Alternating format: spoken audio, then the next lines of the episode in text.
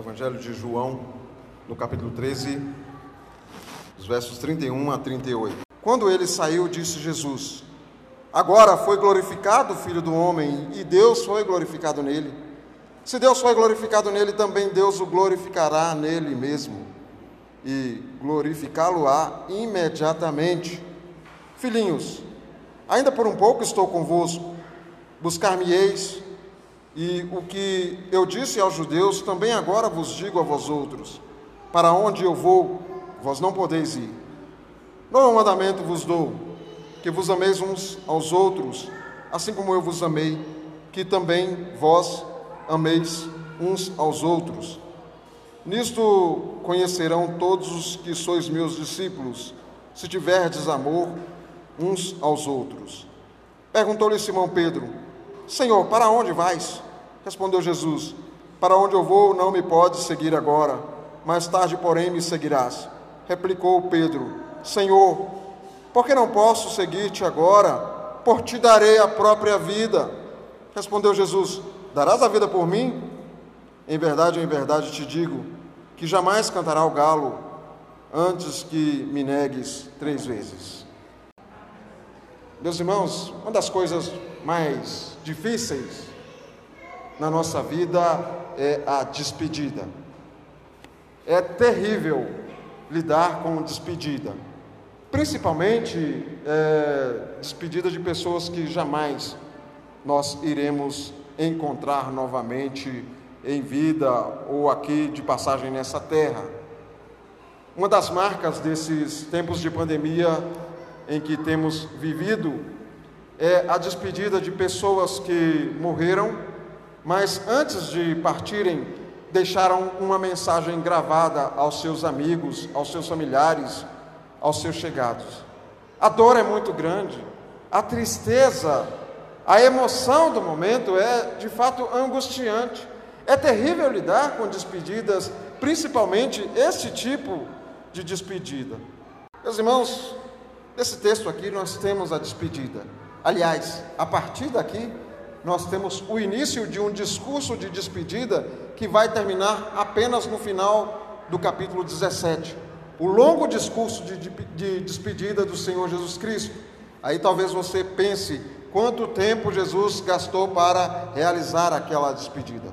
Foram questões de horas, horas que são aqui relatadas nesses capítulos, do capítulo final do capítulo 13 até o capítulo 17. A morte do Senhor Jesus Cristo estava próxima. Ele estava prestes a ser traído e entregue nas mãos dos seus inimigos. Eram as últimas horas antes da crucificação. Provavelmente ali, já alta noite da quinta-feira, chegando ali à sexta-feira. Naquele mesmo dia, naquele mesmo momento, o Senhor Jesus Cristo haveria de ser entregue às autoridades com o fim de ser crucificado. Na semana passada nós vimos como se deu toda essa questão aí do desenrolar da traição do Senhor Jesus Cristo. Jesus apresenta quem é o traidor. Jesus fala ah, de Judas aqui, nos mostra, revela aquele por meio do qual o Filho do Homem haveria de ser traído. Mas nós estudamos que tudo isso, meus irmãos, longe de ser uma tragédia, é, faz parte da história da, da nossa redenção. Tudo arquitetado por Deus para que aquela atitude infame fosse é, resultar na minha e na sua salvação e na glória do Senhor nosso Deus. Hoje nós vamos ver, meus queridos, que a cruz de Cristo revela a glória do Pai e do Filho, demonstra o seu amor para com os filhos de Deus e prescreve o nosso amor mútuo. A cruz de Cristo revela a glória do Pai e do Filho, demonstra seu amor para com os filhos de Deus e prescreve o nosso amor mútuo. O verso de número 31 diz assim, da seguinte forma: Quando ele saiu, disse Jesus: Agora foi glorificado o Filho do Homem e Deus foi glorificado nele. O discurso anterior do Senhor Jesus acerca de Judas parecia e era de fato um discurso pesado, um discurso em tom de muita tristeza, um discurso em que a alma do Senhor Jesus está muito perturbada, está angustiada, quando ele chega a declarar: Um de vocês haverá de me trair. Um daqueles que permaneceu com ele durante três anos, ouvindo os seus ensinos, é, participando ali é, de tudo quanto Jesus realizava, vendo os seus sinais e maravilhas, vendo pessoas se rendendo aos pés de Cristo. Porém, este homem não é tocado por nada dessas coisas. Este homem, como nós vimos na semana passada, não é tocado pelos alertas de Cristo. Este homem não é tocado pelos atos amorosos de Cristo para com ele, o, principalmente o ato de Jesus é, honrá-lo, fazendo com que ele se sentasse perto dele e recebesse o bocado da honra, o bocado que geralmente era dado para o convidado especial da festa pelo anfitrião. Judas participa de tudo isso aí, mas o seu coração continua endurecido, até que Jesus chega num ponto em que declara: O que tens de fazer, faze-o depressa. Ou seja, Judas, vai e cumpre aquilo que está prescrito acerca da sua pessoa. E diz o texto que Judas saiu noite adentro. O significado aí de noite adentro não é apenas que era de fato noite. Era noite, mas nós vimos aí naquele contraste entre luz e trevas, Judas abandona a luz e vai para as trevas realizar e pôr em prática todo o seu plano de maldade contra o Senhor Jesus Cristo. O discurso era triste. Mas agora parece que Jesus está aliviado. Quando ele saiu, quando Judas sai, Jesus declara: Agora foi glorificado o Filho do Homem e Deus foi glorificado nele. A partida de Judas cai aqui, meus irmãos, como que se fosse a remoção da última barreira para aquela hora da qual Cristo sempre vem falando e anunciando neste Evangelho. Quando ele começa lá no início, no milagre da transformação da água em vinho, dizendo: Ainda não é chegada a minha hora, e daí em diante ele vai falando deste tempo, referindo-se ao momento da cruz. Este é um dos temas destacado por João no ministério do Senhor Jesus Cristo, como aquele que é o ponto culminante do propósito de sua vinda glorificar ao Pai, morrendo ali na cruz como o Cordeiro de Deus que tira o pecado do mundo. Veja bem, meus irmãos, quando nós lemos essas palavras do Senhor Jesus aqui no verso 31, nós somos levados de volta ao capítulo 12, no verso 23, onde, depois de Jesus ouvir que alguns gregos o procuravam, ele disse: É chegada a hora em que o Filho do Homem será glorificado. Conforme o contexto deixa claro, Jesus Cristo estava se referindo à sua morte na cruz. A cruz glorificou tanto o Filho quanto ao Pai, como nós vemos lá em João capítulo 12, no verso 28, falando deste mesmo assunto. A partida de Judas vai imediatamente desencadear na traição, na prisão, no julgamento e execução do Senhor Jesus Cristo. O homem fazendo o seu pior, traindo o Filho de Deus com um beijo. Mas a verdade é que tudo aquilo ali faz parte do plano da nossa redenção, faz parte do plano da nossa salvação, para que eu e você fôssemos alcançados pelo Senhor Jesus Cristo. Então, o que Cristo está dizendo aqui é que a cruz é certa, é iminente, vai acontecer. Eu vou ser entregue, eu vou ser crucificado, e nisto eu serei glorificado, e Deus será glorificado. Se a cruz está certa de acontecer, a glória está de fato garantida. Notem, meus irmãos, que tudo isso vai causar muita dor, vai causar muita perturbação e muita angústia em Cristo Jesus. Isso porque, como nós estamos falando no decorrer das semanas, era um momento terrível do Senhor Jesus Cristo, é, culminando ali na sua morte, não apenas ah, pelo fato de ele morrer, mas o fato principal aí de sofrer como jamais ninguém sofreu neste mundo. Uma dor que jamais qualquer um ser humano normal como eu e você vamos sentir. Isto porque naquele mesmo momento a alma pura, santa e imaculada do Senhor Jesus Cristo seria manchada, seria maculada pelos nossos pecados. Isso para ele trazia uma angústia de fato terrível, um sofrimento sem igual, um sofrimento incomparável. Porém, mais angustiante é, de tudo isso é saber que ele seria entregue por um dos seus. Essa hora era difícil, essa hora era de fato angustiante, mas veja bem que ele olha para a cruz como o grande momento de glorificar ao Pai o grande momento em que ele também seria glorificado com aquela glória que ele tinha com o Pai antes de o mundo existir. Chegou o momento de o Filho do Homem ser gloriosamente revelado aos olhos da humanidade como verdadeiro Deus. E este momento se dá na vergonhosa cruz.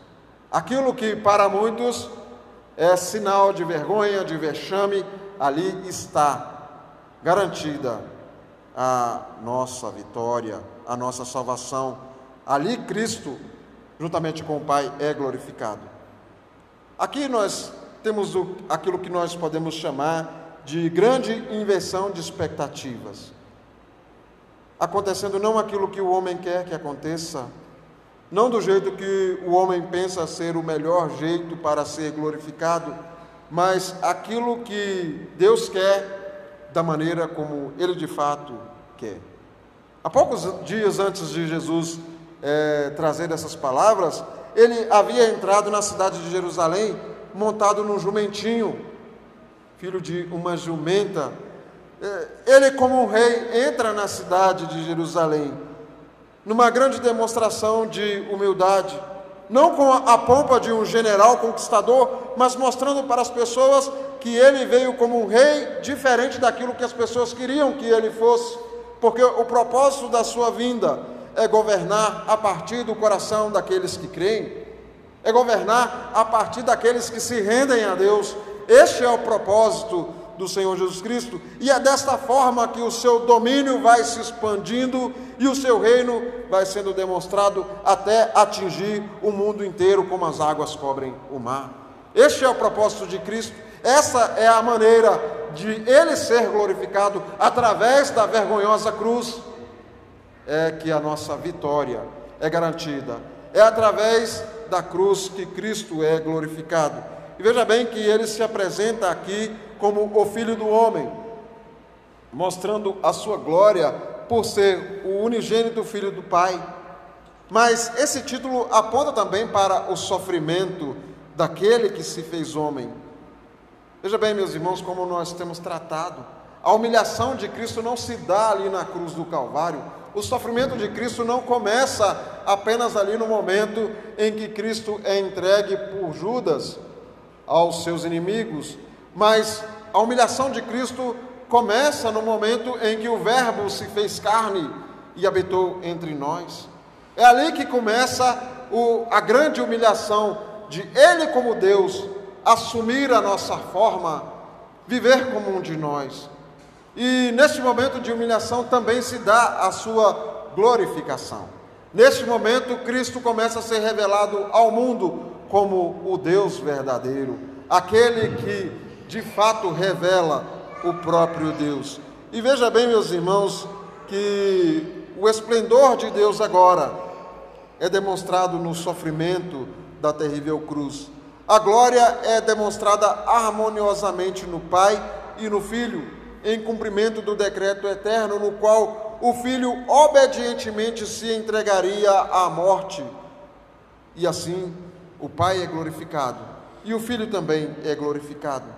Quando Cristo se entrega ali na cruz do Calvário, a justiça de Deus é finalmente satisfeita em Cristo. Sendo assim, o Filho é glorificado nos atos subsequentes da ressurreição, da exaltação, da subida aos céus. E veja bem, Cristo está dizendo, isso está muito próximo de acontecer. Imediatamente isso vai acontecer.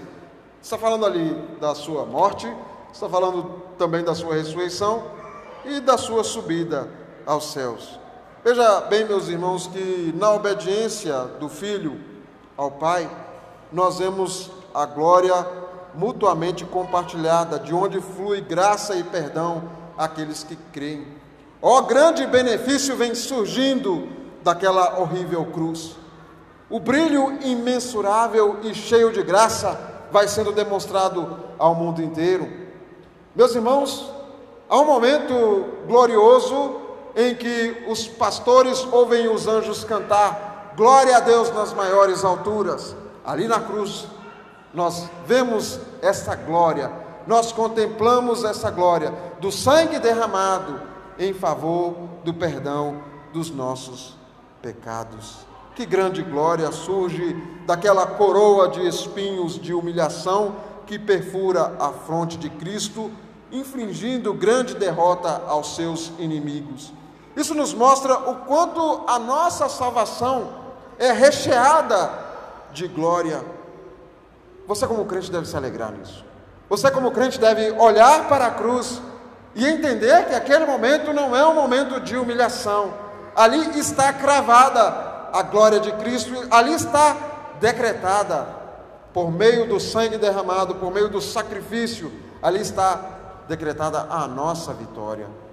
Não pelos nossos merecimentos, mas por aquele que por nós se entregou, por aquele que nos representa perfeitamente diante do Pai. Ele morre por nós, sendo a propiciação pelos nossos pecados, trazendo-nos perdão. A glória resplandecente do Pai e do Filho é refletida na sua vida, crente, perdoando os seus pecados, curando a sua cegueira espiritual e te trazendo da morte para a vida. Se você não crê nisso, você precisa crer.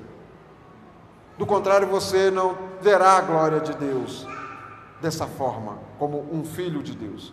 Se você não crê na Escritura, naquilo que Cristo é, fez por nós, naquilo que Cristo nos diz, você não contemplará a glória do Senhor Jesus Cristo e você não contemplará também a glória de Deus. O texto nos segue e nos versos 32 e 33 diz assim: E Deus foi glorificado nele, também Deus o glorificará nele mesmo, e glorificá-lo-á imediatamente. Verso 33, leiam comigo. Filhinhos,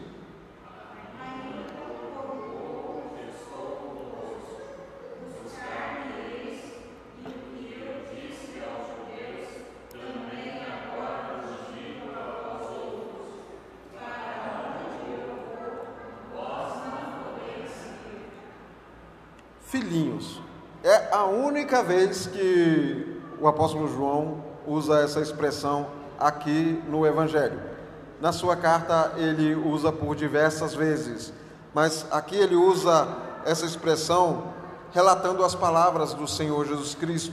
Cristo demonstrando aqui grande amor e carinho para com os filhos de Deus. Aqui nós vemos o cuidado do nosso Redentor expresso nas suas palavras naqueles momentos angustiantes. Por meio da cruz, meus irmãos, este amor é evidenciado na graça de Deus, tirando o pecado e purificando os seus filhos. Assim, nós, nós vemos a glória de Deus na pessoa do Pai e na pessoa do Filho. E essa glória é compartilhada agora à igreja. Cristo está anunciando isso com as suas palavras. A verdadeira igreja de Deus é a multidão daqueles que, conforme o próprio apóstolo João relata lá no livro de Apocalipse, esses que tiveram as suas vestes purificadas no sangue do Cordeiro, esses são amados e cuidados de Deus. Esses são os que carinhosamente Deus os tem. São aqueles que cuidadosamente o Pai recebe para si e chama de povo seu, faz deste povo a sua igreja. Jesus Cristo os chama de filhinhos. Jesus está tratando ali com os seus discípulos, é, que são os representantes de todo o povo de Deus. Jesus diz: Filhinhos, ainda por um pouco eu estarei convosco, meus queridos filhos, queridos filhos de Deus ainda por um pouco eu estou com vocês. naquele momento perturbador para Cristo, ele vai demonstrando o seu cuidado maravilhoso para com aquelas ovelhas que pertencem ao seu rebanho. Veja bem, meus irmãos, essa palavra, essa expressão aqui, aproxima-nos é, bem, ou aproxima-nos muito do ensino do Senhor Jesus Cristo como o bom pastor, aquele que de fato tem um carinho e cuidado especial pelas ovelhas do seu rebanho, aquele que promete dar a sua vida pelas ovelhas que pertencem ao seu rebanho. Naquele momento terrível, Cristo é, está demonstrando cuidado para com os seus. Ainda por um pouco eu estou com vocês, vocês vão me buscar, mas para onde eu vou, vocês não podem ir. Lógico, meus irmãos, que Jesus aqui não está falando de abandono, pois nesse mesmo discurso ele promete enviar o outro consolador, e nesse mesmo discurso ele promete estar com os discípulos, com os filhos de Deus. E veja bem, meus irmãos, que enviando o Consolador, ele estará com a igreja até a sua volta. Jesus aqui está falando da sua morte, ele está falando do seu sepultamento e mais adiante está falando da sua subida aos céus. Daí algumas horas Jesus seria preso, Jesus seria morto, Jesus seria sepultado. No terceiro dia haveria de ressurgir. E por poucos dias ele permaneceria entre os discípulos até que ele subisse aos céus. É interessante, meus irmãos, que Jesus usa a mesma fala aqui que ele dissera aos seus inimigos. Lá em João, no capítulo 7, nos versos 33 e 34, está escrito assim: Ainda por um pouco estou convosco, e depois irei para aquele que me enviou. A vez de me procurar, e não me achareis. Também onde eu vou, não podereis ir. E também também lá em João, capítulo 8, no verso 21, está escrito assim: De outra feita lhes falou: Vou retirar-me, e vós me procurareis, mas perecereis no vosso pecado, porque para onde eu vou, não podereis ir. Percebam, meus irmãos, as palavras são as mesmas.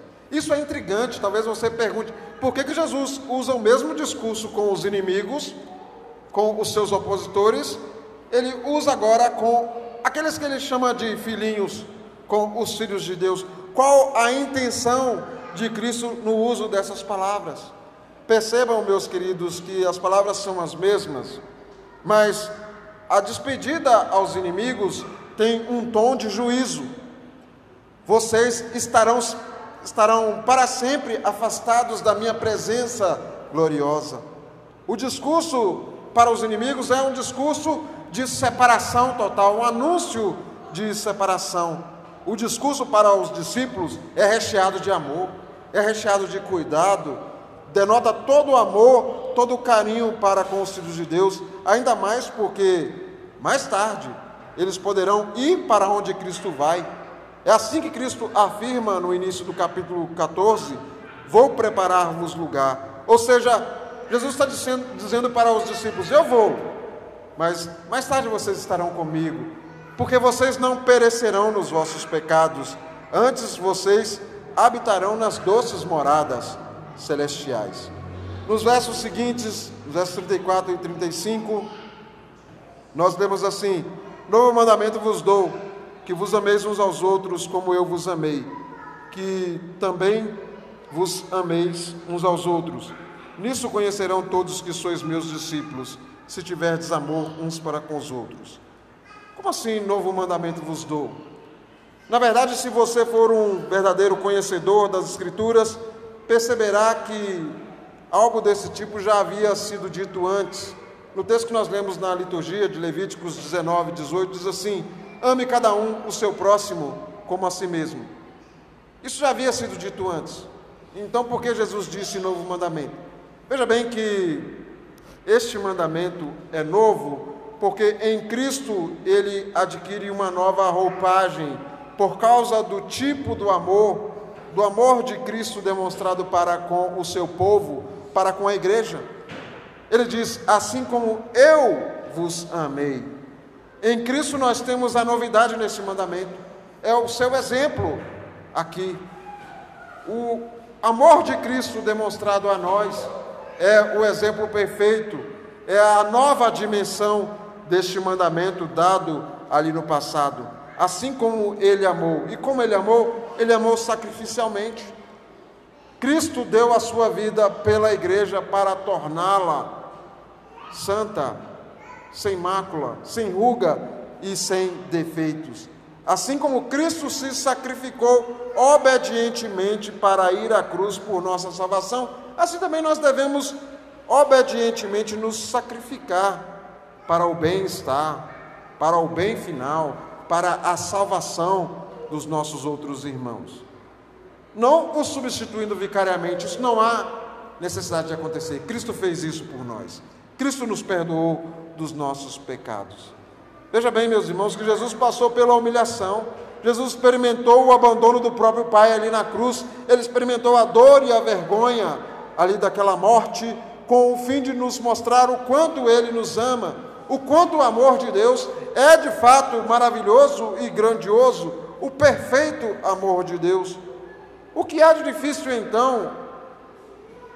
Difícil demais então para você e para mim, depois de tudo aquilo que Cristo fez por nós, nós somos indisculpáveis por não exercitar o amor como Cristo de fato nos amou. Nisso consiste o amor, em que Cristo deu a sua vida pelos seus discípulos. Verdadeiro amor de Deus. O amor de Cristo também é novo porque é abrangente.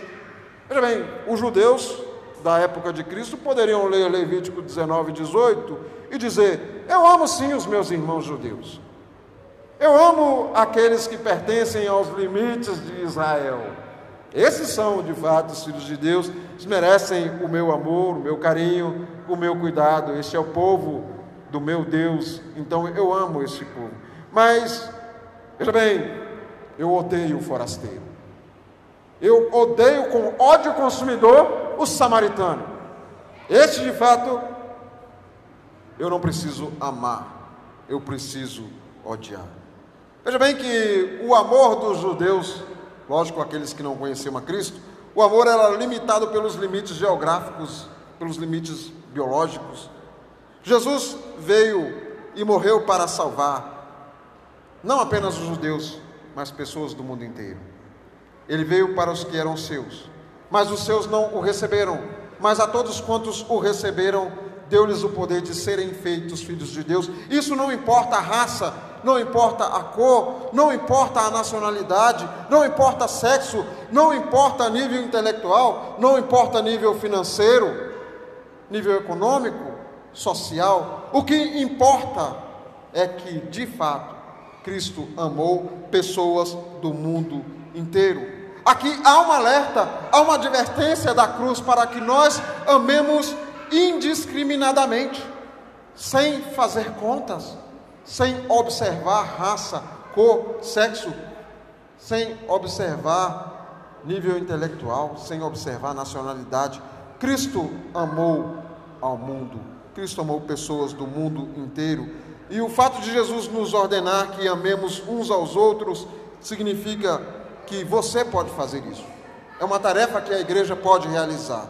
Não há desculpa se você deixar de amar outro crente. Não há desculpa se você deixar de amar as pessoas lá fora que precisam ouvir da palavra de Deus, do seu testemunho. Você precisa entender o que é o amor de Deus. Este amor demonstrado por nós vai nos mostrar que nós somos filhos de Deus se nós de fato seguimos a Cristo amando como Ele amou. Logo após esse discurso maravilhoso do Senhor Jesus Cristo, Pedro entra em cena e ele pergunta para Jesus: Senhor, para onde vais?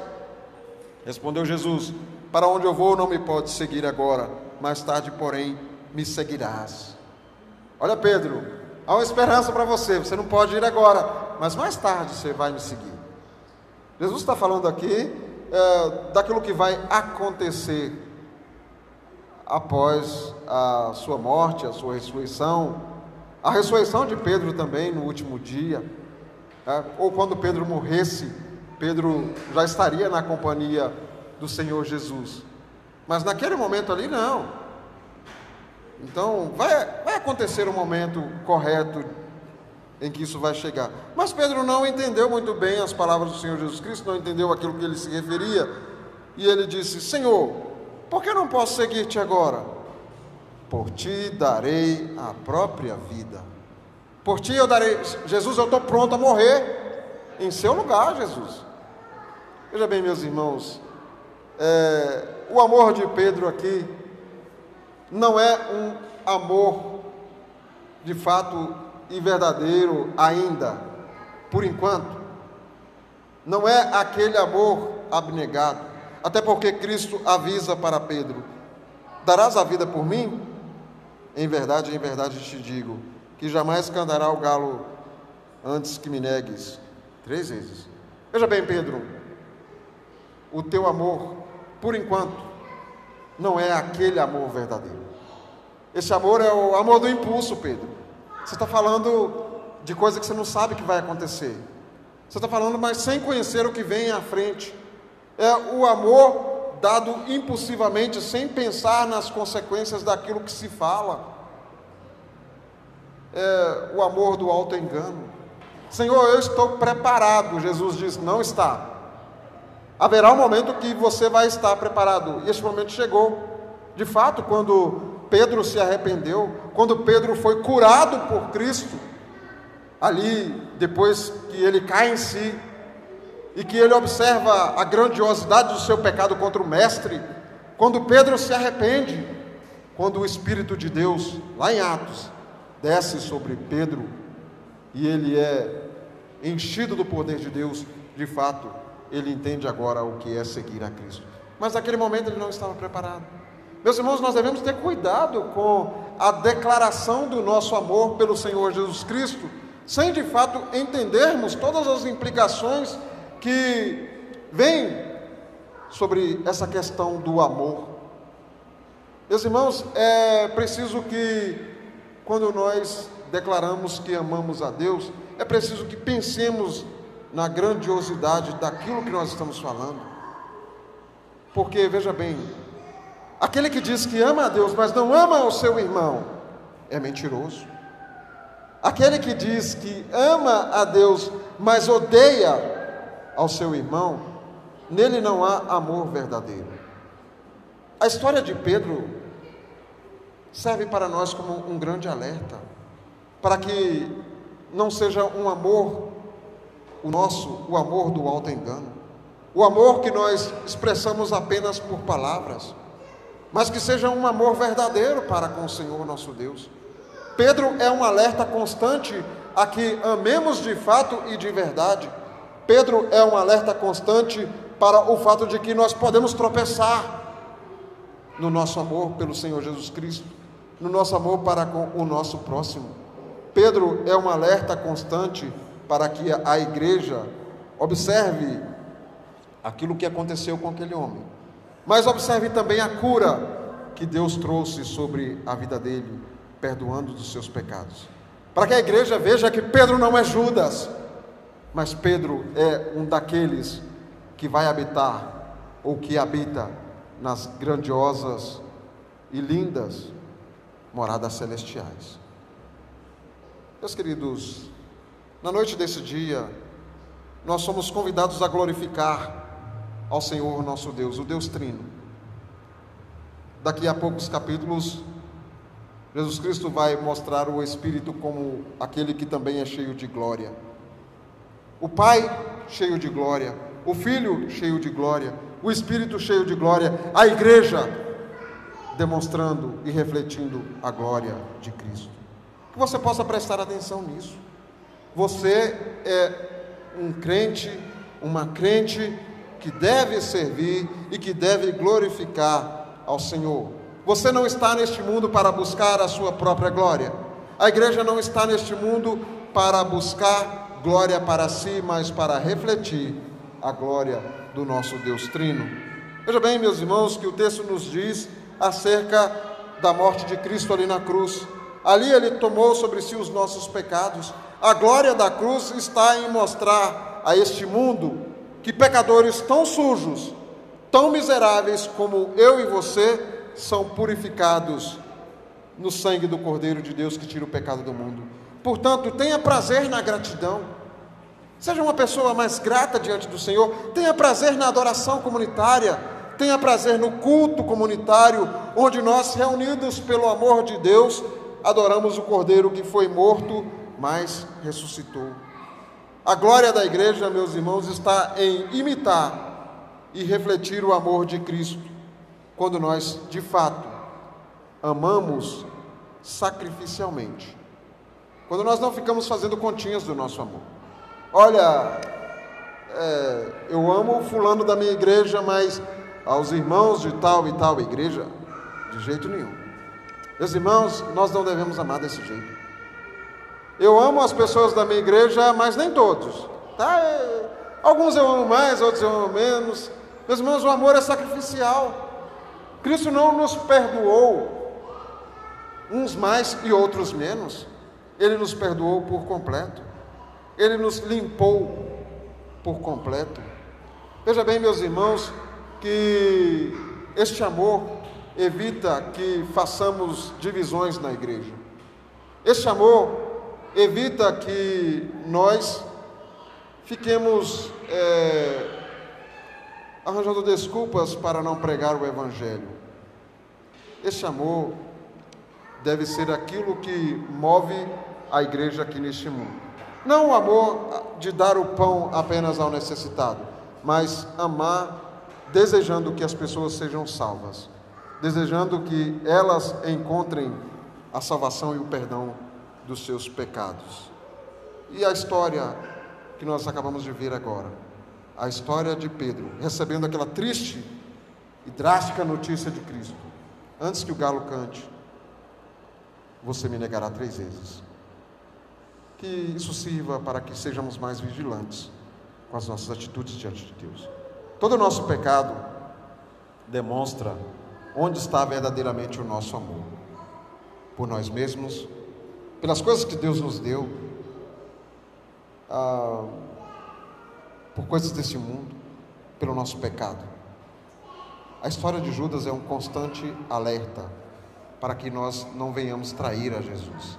A história de Pedro também nos é um constante alerta para que nas nossas atitudes não venhamos a negar a Cristo. Que nós não digamos, eu amo ao Senhor Jesus Cristo, mas fazemos o contrário disso. Mas que de fato nós possamos dizer, nós amamos ao Senhor Jesus Cristo e nós procuramos imitar o seu exemplo, o exemplo maravilhoso e encarnado de amor. Que Deus os abençoe em nome de Jesus. Amém.